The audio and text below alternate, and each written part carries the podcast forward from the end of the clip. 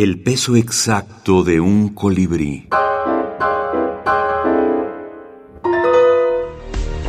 Libros de la minificción. La saga del viajero del tiempo. Alberto Chimal.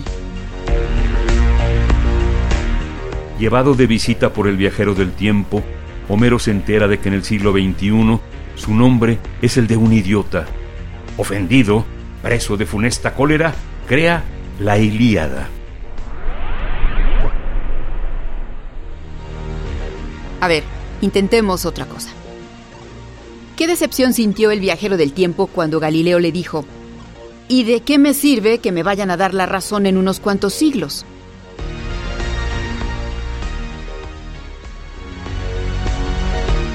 Alberto Chimal, La saga del viajero del tiempo, México, UNAM, 2020. Entonces a mí me gustaba la idea de esa visita o de esas visitas que podía hacer el viajero del tiempo. Me vino de manera muy natural a la hora de empezar a escribir mis propias historias o mi propia versión acerca de este personaje o, mi versión de ese personaje.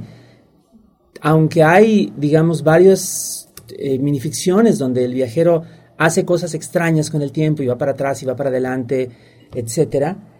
La mayor parte son historias de sus visitas, visitas a eh, eh, momentos del pasado, momentos del futuro posible, sociedades distintas, personajes históricos, personajes literarios. el libro se centra en eso